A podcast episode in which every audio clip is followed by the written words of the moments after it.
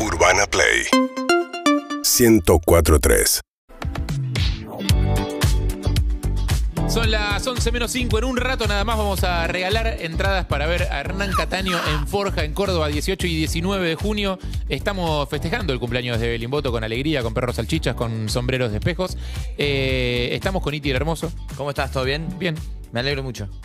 Yo también. ¿Qué querés? de mí? Nada, Ah, nada. Verte. ¿Mirarme a los ojos? Sí, verte. Eh, chup- chupar tu energía. Ah, menos mal que dijiste Sí, la tu energía. Sí. Eh, y estamos con Jairo Strachia también. Bienvenido. Se suma a la tal? mesa. Bienvenido, ¿cómo Buen estás? día. ¿Qué ¿Bien? haces, ¿Cómo querido? andan? Gracias. Re- remera de Jorge Cafrune. Sí. ¿Te querés poner este sombrero? Gusta tu remera. de, Creo que queda vaquero? con- Claro, que quedaría bien la remera de Cafrune. La remera de Ojo, Cafrune. era parecido al que usaba él. Ojo, Sí. eh, mirá, ahí, ahí, Ah, eh. Acá. Hay un diálogo ahí. Hablando Cafrune de 2023. hablando de hinchas emocionales, como estábamos hablando antes, gente que no, no piensa con claridad cuando está en No. su equipo involucrado. No puedo. Eh, Jairo Strache Gallina, Sí, muy. correcto. Pero bueno, como hablo de economía y eh, política y actualidad, puedo este, tirar todo el, mi gallinismo sin culpa. Exactamente, claro. Aparte, ju- justo ahora no están involucrados en ningún puterío político, con lo cual digo, en, otros, en otros equipos es más difícil. Sí. O sea, como que en otros equipos se, se mete más, más explícitamente. Sí, la comisión directiva de River igual es un este, gran mosaico donde participa desde gente del PRO, de la Cámpora, del sistema financiero, de la justicia. Yo no sé si quiero preguntar tanto. Y bueno, son millonarios. Está bien, Cantarle. Enzo, Enzo, Enzo Pérez. o sea. pero, Está bien, está perfecto. Hay que disfrutar el lado del hincha como uno Sí. puede. Conservar la inocencia en algún punto, ¿no? Tal cual. Una vez me dijeron, no hay que preguntar mucho de dónde viene la plata, porque si no, no haces nada. Eh, Me pregunta, me pregunta quién te lo dijo eso. ¿En qué contexto te dijeron eso? no vamos a ahondar, porque si no, no haces nada. El chabón, en, No, el pero- chabón en su comunión, viste, un tío dándole, un tío dándole 5 mil dólares. Escúchame, no pregunte dónde salió esto, nene, porque. Y pero la- el, el- el- el dinero circula. ¿Viste? Hay algo que dicen los economistas, que es una gran frase, que es, el- que es cierta, que es el dinero es fungible. Vos tenés plata en una empresa y decís, no, esa plata entró para esto. Pero de golpe se compran un yate. Vos decís, pero no entró para esto. Bueno, es otra plata, es fungible. Vos Claro. no sabés para qué ingresó Claro. cada dinero. Entonces, la que te pagan Claro. a vos en una empresa, ¿qué circuito hizo? Un billete de 500 pesos es lo mismo que otro billete de 500 pesos, digamos, Claro. es como cual son intercambiables. Puede, ser- Exacto. puede ser uno usado para uno una cosa y otro usado para otra cosa y es lo Sí. mismo. Y todos tienen cocaína. Eso decían, ¿no? De los Porque- dólares, no de los pesos, de los dólares. Vos, Así pero decían. supongo que está aplica- poniendo rara esto. No, No. pero te acuerdas que hace, hace un tiempo había salido un estudio que, había, que habían hecho en Estados Claro. Unidos y que decía que tipo, El porcentaje 99% altísimo de los billetes, de, de los billetes de 100 dólares digo, tenían restos de cocaína, Sí. que los usaba la gente para tomar. Ya veo en sus casas a la gente buscando billetes de 100 dólares y inspeccionándolos, pasándolos No, por la no- cara. no creo que sea tan, no creo que sea tan cuestión de ponerse a lamer billetes, No pero creo que sea tan fácil que la gente encuentre billetes de dólares en su casa. tener billetes de 100 dólares ya de por sí es un privilegio. Tú sabés que hay mucho más de lo que. En Argentina hay mucho, Sí, bueno, las estadísticas de la Reserva Federal. Eh, pero porque está todo, todo en negro. Claro, no hay nada ubican a Argentina en el segundo lugar en el mundo, este, por fuera de Estados Unidos. Después de Rusia, Argentina es el lugar con más billetes de dólar, colchón, todo negro. Y igual no hace falta imaginarlo mucho. O sea, vos hablas con el más rico, la debe tener en un paraíso fiscal, Sí. ponele. Pero de medio para abajo, el que le sobra, hay una cultura del jubilado que le sobra y tiene la suerte, va y compra 100 dólares y va al negro, al colchón. Todo ahorro es. eh, hace poco contamos el caso de, de un conocido nuestro eh, que estaba en plan eh, cambiar los carachicas que tenía. Bueno, Digo que eso es una cosa muy argentina. Me encanta eso, Son las caras. lo- Los, los billetes viejos de 100 dólares que tenían eh, la cara de. eh, ¿Quién es? Eh, Fra- ¿Franklin? No, Sí. Franklin es. ¿Mm? Eh, la, la cara de Franklin más chiquitita. Eh, y los diseños nuevos son distintos. Los billetes viejos hay como un mito que corre acá de que los van a sacar de circulación y valen menos. Entonces las casas de cambio, los, eh, los jueveros y todo eso, te lo toman por menos. Si tenés que hacer una operación en efectivo, tipo comprar un departamento, no te los aceptan. o- o sea, Espectacular. No, estos me detengo un segundo ahí porque eso es muy, muy eh, de este momento. Eh, hay gente que hace operaciones inmobiliarias, no sé, se compra un terreno y le sale 30 mil dólares y en el papel del que le vende el terreno le dice eh, algo loquísimo que dice pagaderos en billetes de 100 dólares azules o cara grande. O sea, está escrito Exacto. y ahí vos tenés dos Es explicaciones. es- Este, la reglamentación internacional de la Reserva Federal y los bancos, todos te dicen, normativamente vale lo mismo. Lo que pasa es que vos tenés al mundo de las cuevas, que es el que hoy es el del acceso del dólar libre, fijando las reglas, porque la gente que lo va a vender le este, pagan menos si es un cara chica o un dólar viejo. Claro. Y hay gente eh, que dice, che, pero esto además en cuatro o cinco lugares del mundo sucede igual porque hay desconfianza por si es falsificado. ¿Y qué está pasando ahora? Hay casos que me llegan a mí, según en qué sucursal bancaria, de momentos muy picantes cliente cajero. Porque ¿qué pasa? va alguien a hacer una operación de un blanqueo de la construcción que está abierto. Si vos tenés dólares en el colchón sin declarar, tenés la chance de legalizarlos para una operación inmobiliaria, para comprar un departamento, para hacer una obra. Sí. ¿Qué tenés que Entonces, hacer para pagar un impuesto, digamos? Sí, pagas un impuesto menor, te lo ponen al dólar oficial. O sea, te dan ventaja porque te están este, incentivando a que movilices tus dólares. A que ingreses los dólares al sistema. Los digamos. ingresas al sistema, generas actividad económica. Se supone que pasa todo el tiempo, hay blanqueos de la construcción todo el tiempo. Sí. Pero los dólares que la gente saca del colchón son billete de 20, billete de 50, Claro, obvio. cara chica. Porque son lo que fue comprando tu abuela durante Bueno. años y años y años y un día te los dejó y es eso. es un- El que tiene la suerte de hacerlo, así. Cuando vas al banco, el banco está obligado a recibírtelo. Claro. Lo que pasa es que esa persona le deja los dólares cara chica, por ejemplo, Y se lleva a los grandes. Y después va a otra sucursal y dice, no, en realidad quiero sacar eh, la mitad o algo en cara grande. Y todo el mundo pide cara grande, mientras los bancos reciben cara chica. Claro. Entonces vos estás teniendo esta situación, pero la he visto yo de testigo, eh, eh, de gente que va al cajero, le dice, necesito sacar 20 mil dólares. Eh, sí, toma, te los doy. Ah, no, no, pero cara chica. Me dijo el gerente que liquide todos los cara chica. Eso está haciendo hoy que en algunas Claro, sucursales... el banco tiene derecho a dártelos porque valen lo mismo y vos deberías aceptarlo, pero al mismo tiempo a vos no te sirven porque la persona a la que vos se los vas a dar no los quiere. Y aparte hay un, hay un proceso que se ha dado en los últimos años de mucha masificación de gente haciendo este cambio, depositando cara chica porque dice después saco cara grande que son los que me piden en la cueva, los que me piden en la operación. Claro. Entonces hay una especie, en algunas sucursales, de este, todo cubierto de cara chica y gente pidiendo cara grande, entonces me hay depósitos que no El otro día salen. me contaba un cajero en un banco hablando de este mismo tema eh, que, que había algunas cuentas ya ce- cerradas, que habían cerrado cuentas en dólares. Porque habían detectado, cuando te detectan movimientos de saco un día, pongo al otro día, saco al otro día, pongo al otro día, así como gente que está cambiando, usando el, el- el banco como casa de cambio, que han cerrado cuentas No, en dólares. Por lo que cosas. también sucede, y que esto son normativas del Banco Central, eh, es que hay mucha gente que tiene capacidad de ahorro de un determinado nivel de poder adquisitivo haciendo lo que se llama dólar bolsa, que es comprando dólares a través del mercado financiero, que es legal, a un precio parecido al del Blue, Sí. que siempre terminan en que vos te deposites esa plata en una cuenta en dólares a tu nombre. Sí. Si alguien tiene capacidad de ahorro y se ceba, porque hay muchas aplicaciones que lo hacen hacer muy fáciles, no estás, no- ni te das cuenta que estás haciendo una operación financiera, sentís que estás comprando un dólar, Sí. la gente que tiene capacidad de ahorro se ceba y lo empieza a hacer todos los días y te llega el llamado de tu oficial del banco que te dice, mira, hiciste cuatro operaciones, el Banco Central te corta la chance de seguir transfiriendo, por lo menos por uno o dos meses, más transferencia de Claro. dólares, porque quieren desincentivar que hagas dólar paralelo y lleves la brecha muy arriba respecto del oficial. Es todo un universo Hermoso. Que únicamente se entiende si vos vivís en Argentina y ves a la gente pensando en dos monedas, desconfiando del peso, haciendo todos los cálculos de, pará, me conviene, si consigo al oficial y lo vendo al paralelo me hago 15 lucas. Sí. Todo eso Lo es- difícil que es explicarlo lo ves cuando eh, sos eh, freelancer, por ejemplo, y tenés que hacer un laburo para afuera. Sos un diseñador, poner y te contrata una marca de otro país y te paga como te quiere pagar, que te hace una transferencia a tu banco y vos le decís, no, no, no, para. No me das transferencia a mi banco. ¿Por qué? Tipo, ya empezás a hacerlo de la vuelta y Tengo un amigo en. Uruguay que tiene una cuenta. Exactamente. Yo voy a ir para allá en octubre. Igual quiero, Escúchame, transferile. quiero ser... Exactamente. Voy a llevar un hoja- una flor en mi ojal. Eso, eso que está ocurriendo, solo hago un comentario sobre esto, Sí.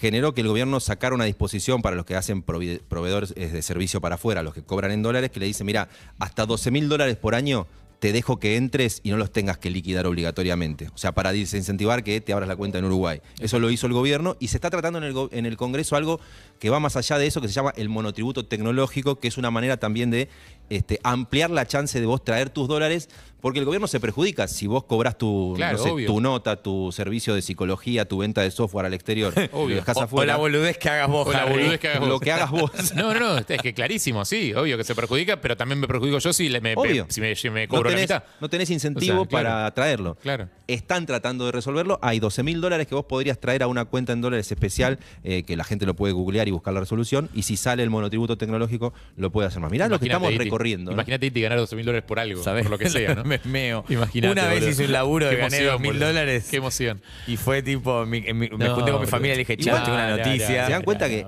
estamos hablando de esto y todo el tiempo estamos hablando de un país casi sin moneda, pues son Sí. todas consecuencias de sin moneda, y lo que vamos viendo son discusiones electorales provinciales, que ahora te voy a contar Sí, algunas y de ahora ayer, nos metemos en eso de lleno porque me encanta. y algunas discusiones de cómo corregir este lío de no tener moneda para cuando cambie el gobierno a nivel nacional. Porque en el fondo hablamos de todo esto porque no tenés moneda y los que están supuestamente peleándose ahora para llegar, que uno dice, mirá, se están peleando para llegar a donde todos fracasan, eh, tienen que llegar a tratar de que el país vuelva a tener moneda. Hay unos que te dicen fácil, dolarizá, vos decís, quiero ver. Y otros que te dicen, ni siquiera es fácil, pero tampoco sé si me va a salir porque venimos fracasando hace rato. Metámonos en el meolio de la cuestión. Jairo Strache. Hay una pregunta que me hace todo el mundo que es no entiendo qué se está votando, ni en cada provincia, ni lo que vamos a votar, lo que hablábamos en agosto, Hay etcétera. muchas elecciones, hay muchos que decidieron desdoblar y tampoco se entiende bien a veces la estrategia. ¿Por Ni- qué? Y nosotros aparte decimos desdoblar. ¿Qué quiere decir desdoblar? Bueno, Adelante. Vamos a tirar dos o tres tips y hablar de qué pasó ayer con algún dato curioso, porque sí, este año se renuevan eh, los este, puestos del Poder Ejecutivo Nacional y también los gobernadores de distintas provincias. Cuando a un gobierno le va mal a nivel nacional, los que están en distintas provincias gobernando y van a elecciones y son de ese mismo partido, dicen, eh, voy a cuidar la autonomía de la provincia y voy a ir a la elección otro día. Porque si vamos a la misma elección el mismo día, va a ir la boleta del presidente arriba, el gobernador después, y si el, presidente Claro. es un desastre, nadie va a agarrar la boleta que tiene al gobernador abajo. Entonces, Claro, porque el corte de boleta es muy bajo. es muy bajo y siempre te dicen manda la cabeza de la boleta. Claro. Entonces ahí, ya desde temprano, cuando se olfatea, che, inflación del 100%, se pelean el presidente y la vice, no podemos hacer lado con un vaso, Hagamos dicen, las elecciones antes. desdoblemos. Claro. Y esa es la situación que hace que muchos Pero Eso gobiernos... cuando la provincia es del signo político del gobierno. Habitualmente es así, claro. Claro. Eh, y mm, este, porque si es de la oposición, muy probablemente se beneficie, Prefiere hacer la elección el mismo día de. si hay una ola contra el gobierno, ir colgado. Claro. Ese desdoblamiento de elecciones hace que tengas mucho calendario electoral este, en distintos fines de semana y después muchísima interpretación. Che, se votó acá, fíjate que ganó el oficialismo. Otros te dicen, no, fíjate que la oposición fue toda junta. No, fíjate que como la oposición fue muy dura, entonces le ganó, porque todos sacan interpretaciones para ver qué le conviene a nivel nacional. Dicho esto, antes de ir al dato del resto de las provincias, quiero que nos detengamos en el Estado Libre Asociado de San Luis que ayer tuvo elecciones a gobernador y tuvo una noticia que después vamos a analizar qué tan importante fue, porque el título puede ser muy, muy impactante, que es Se terminó la dinastía de los Rodríguez A. Si yo digo Rodríguez A, ubicamos más o menos caras, nombres. Por supuesto. Por supuesto. El discurso de Rodríguez Sá, Bueno. me lo sé de memoria. Ex, expresidente de la nación. Hay que tomar el Adolfo por las- Rodríguez por las A, el presidente en 2001 por siete días, y su hermano Alberto. Pero déjenme hacerles una pregunta. ¿Cuándo se imaginan que aparece por primera vez un SA gobernando San Luis? No tengo idea y el primero que yo recuerdo es Adolfo, así que no te Bueno, sé decir. Oh. El, 2000. el señor Felipe Sá asumió eh, en la gobernación de San Luis en 1867. Ah, Un hacendado la militar patria, con la patria joven todavía. previo a que existiera el voto de la ley Sáenz Peña, donde la gente empezó a participar. En el año 1893, Teófilo Sá derroca a un primo que estaba gobernando Ah, y asume la gobernación en primo- 1893. un primo con otro apellido, así que no lo contamos. un primo con otro apellido. Martínez, año- no Era más una cuestión de prolijidad. El chon quería que hubiera un sano el poder. En el año 1909 llega el primer Adolfo, el Pampa Rodríguez Sá, Buen apodo. que gobierna hasta 1913. Que era puntano, no era de la Pampa, pero Claro. bueno, está bien. Este, Era como a- el o sería- para la de China. Alfonso de First, ¿no? Eh, Adolfo de First. Adolfo de First. 1909 a 1913. En 1922 llega Humberto Rodríguez Sá, un gobierno interino. En 1934 llega Ricardo Rodríguez Sá. Ah. Todo el que estoy salteando no ¿En qué eran momento se agregan el Rodríguez? Sí, ¿cuándo se agregan? ¿Cuándo Porque apareció Rodríguez? apare- aparecen, primero era Sá. yo no lo ¿Cuándo- cuándo chequeé, entra Rodríguez? pero a, comi- a- a fines del siglo XIX empiezan a aparecer algunos Rodríguez. No lo chequeé porque me parecía que era meterme en un bar de Rodríguez. Claro. Pero eh, te das cuenta que Capaz había que querían doble apellido porque esa era muy corto. parentesco, pero es un buen punto para desarrollar. Te decía, 1934, Ricardo Rodríguez A, y después saltamos a 1983, cuando asume, con la vuelta de la democracia, nuestro conocido Adolfo, Adolfo. II, el grande. Claro, el que sería no Claro. conocido como el Pampa, sino el Adolfo. El Adolfo, claro. Known as el Adolfo. Ahí sabes que sos grande, cuando tu apodo es tu nombre, Claro. pero es apodo. bueno, Cuando te pueden decir el, el Adolfo y que la gente no piense en el otro Adolfo más famoso claro, del boludo, mundo. cuando le ganás, cuando le ganás al Adolfo más famoso. Le ganás en popularidad a la por lo menos en Adolfo- San Luis. En San o por lo Luis. menos en San Luis. Hay que decir que desde el 83, Es verdad. desde el 83, Adolfo Rodríguez A gobierna hasta 2001, Ajá. cuando lo llama la patria. Claro. Y viene a ser siete días eh, presidente. Lo que pasa es que en 2003, en la sociedad que confluyeron para armar el gobierno Perdón, de un, San Luis, un- un gobierno eh, muy veloz y muy fugaz porque se lo tomó muy en serio él. sí, Él obviamente, realmente pensó que era presidente. se, tomó, que, se se lo O tomó sea, como y- Y presidente. quiso tomar decisiones que no. Y anoten como- esto, en su equipo de gobierno, en ese fugaz mandato de siete días, había un señor llamado Claudio Poggi, asistente de distintas áreas vinculadas con la economía de Adolfo Rodríguez. Anótenlo al, mar- al margen. Dejamos a Poggi. Claudio Polli separadito. dale. Separa- Hipervínculo. Dale. Hay 2003 aparece después del Adolfo, que había gobernado cinco mandatos. Y ya era un poco. Busca, vamos a hacer un poco. Constitución provincial sin. Avanti. Es como canilla libre de gobiernos. Aparece el Alberto. El hermano. Tienen dos años de diferencia, hoy tienen 75 y 73. Aparece el Alberto, que gobierna eh, en 2003 en adelante, con hitos espectaculares, eh, como por ejemplo la creación, googleen en sus casas, no, googleen en sus casas, Casa de Gobierno de San Luis. Googleen en sus casas, si quieren en Google Fotos directamente, Casa de Gobierno de San Luis. Porque van a ver una pirámide Ajá. que construyó como casa de gobierno en 2010 el Alberto, que siempre tuvo como una mente más ligada a otros universos, a universos paralelos. Sí, él sí, le gusta lo esotérico. Bueno, Se construyó una pirámide, no sabía. en la casa, no, hizo la casa de gobierno. casa de gobierno. Son tres edificios de vidrio y acero gigantes que de Ah. lejos parecen una pirámide. Mirá, es tipo el Eh, Louvre. Lo cual le agrega toda esa eh, cuestión dinástica o faraónica, si vos querés. Espectacular. Hasta 2011 gobierna eh, Alberto Rodríguez A. Ahí estamos viendo la foto Y de la casa. para buscar un poco de recambio, Eh. le dicen a un señor que laburaba con ellos, que se llamaba Claudio Poggi, Ajá. presentate en nombre nuestro. Lo teníamos acá al costado, Sí. Claudio Poggi. Lo Presentate en nombre nuestro en 2011, como se dice en política, como delfín de los Rodríguez A. Vas a ganar seguro. Claro. Se presenta y gana. Y gobierna de 2011 hasta 2015. ¿Y gobierna para los Rodríguez A o le agarra No, no. de grandeza? Empieza a gobernar Ah. para los Rodríguez A, pero es buena la pregunta y dejala anotada junto con el cartel que pusiste en el imán de la heladera. Dale. Porque en 2015 vuelve el Alberto y sigue gobernando hasta hoy. En ese tránsito, en 2017, Claudio Poggi, que lo tenemos en el imán de la heladera, siente el llamado de las fuerzas de la oposición. Ah, En ese momento gobernaba y estaba en apogeo, sí. Cambiemos a nivel nacional, y Sí. empieza a pegarse a Mauricio Macri. Ajá. Seguimos con el cartel puesto ahí en la heladera. Pero él, pero él era delfín. Era un delfín y empieza a sentir como le sale una aleta de tiburón. Claro, de Y repente. entonces dice, para, acá el mundo puntano tal vez un día tengo chances de que se acabe. En 2019, finalmente, se terminan presentando eh, los tres por separado. El Alberto, Claudio Poggi y el Adolfo. el Alberto No. y el Adolfo separados. Los, porque se separan unidos. en 2017, cuando empieza a crujir esa historia centenaria de los SA en el poder. Claro. Porque se pelean, como en algún momento el primo había derrocado a- al otro allá por 1800. Se pelean por cuestiones familiares, por la tercera hermana, por la esposa del Adolfo Hay una tercera hermana. una tercera que se llama Zulema, por los hijos de ambos.